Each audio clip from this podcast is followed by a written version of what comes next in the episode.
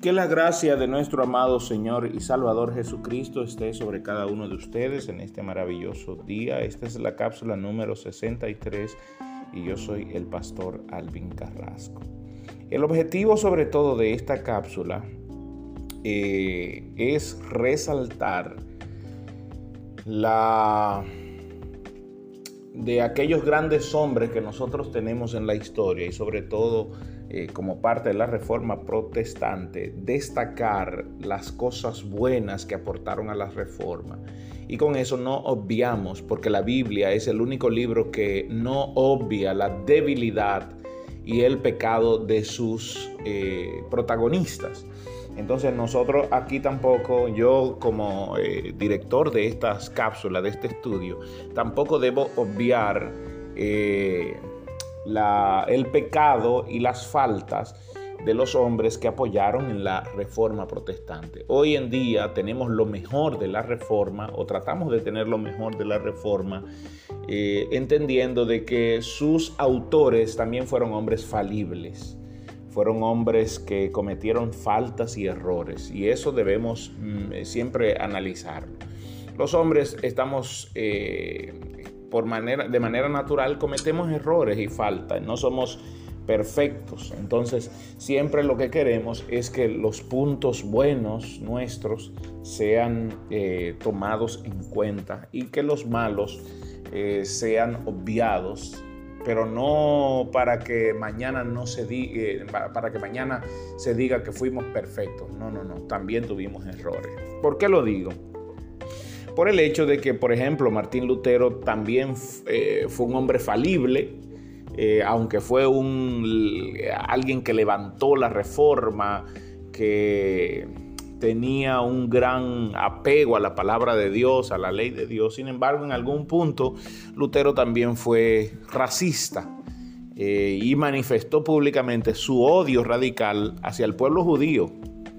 Eh, Lutero no era muy amante al pueblo judío que digamos y manifestó eso de manera natural, cosa que otro alemán se iba a, abrazar de, esa, de ese punto de vista de Lutero para hacer entonces maldades. Sin embargo, Lutero tenía eso eh, eh, y abrazó más, abrazamos de él la parte buena. Hitler miró lo de Lutero y se abrazó de ese punto entonces para hacer maldad. Eh, eso, es, eso es una. Calvino del cual estoy hablando, también podemos ver las falencias de Calvino, porque aunque Calvino fue un hombre que aportó mucho a la reforma protestante y que nos dejó esas cinco solas, Calvino y sus seguidores del calvinismo, nos dejaron esas cinco solas que hoy podemos exhibir como parte fundamental de la protesta, sola gracia, soli deo gloria, solus Christus, sola fide y sola escritura eh, hoy podemos abrazarnos de esos cinco solas y eh, clavarlo como estandarte de la fe cristiana. Ojo, no estandarte del calvinismo, porque eso se, se malentiende y se lleva a un punto de error. Eso es estandarte de la fe cristiana. Igual como la iglesia de Roma en el 325 escribió el concilio de Nicea, Muchos han querido entender que el concilio de Nicea es eh, el credo de Nicea, han querido entender que es un credo eh, romano apostólico, católico apostólico. No, el credo de Nicea es un credo cristiano donde manifiesta la totalidad de lo que cree la iglesia.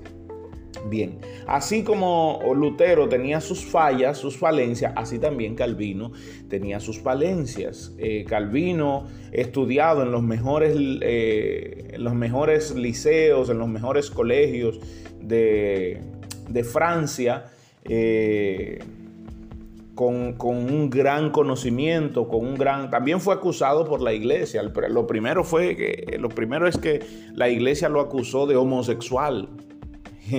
La iglesia romana acusó a Juan Calvino de homosexual. Eso fue lo primero. Lo segundo fue que la iglesia lo acusó de hereje de herejes.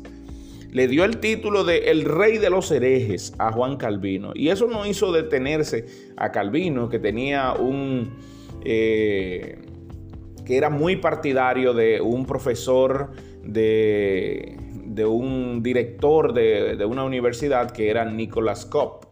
Eh, muy partidario de él, que también fue acusado por la Iglesia de Roma como, eh, como protestante oculto al señor Nicolás Koch.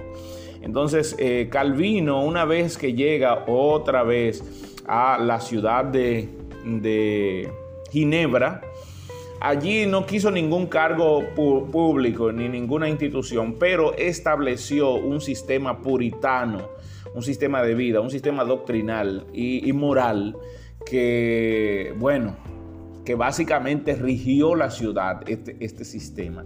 Tanto así que había un sacerdote católico eh, llamado Miguel de Servet que acusa a Calvino de, ser eh, más, eh, de ser incluso más, más malvado que la propia iglesia que la propia iglesia de Roma, porque él decía que el sistema de Calvino era mucho más aguerrido y malvado contra la gente que la iglesia de Roma. Eso lo decía Miguel, Miguel Servet.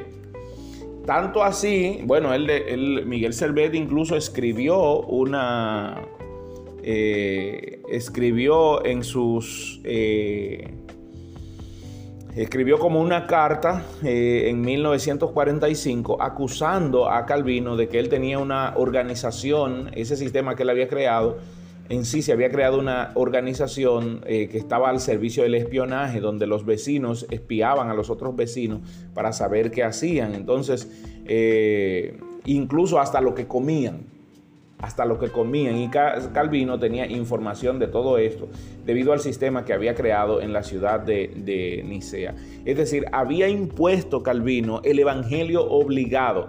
Lo mismo que, lo mismo que eh, los reyes católicos impusieron en América la predicación católica apostólica romana de manera obligada a los habitantes de América en ese momento, así Calvino quiso establecer. Más adelante el mismo sistema condenaría a Servet y lo llevaría a la hoguera, pero eso no se dice ni, ni tampoco eh, es bueno decir.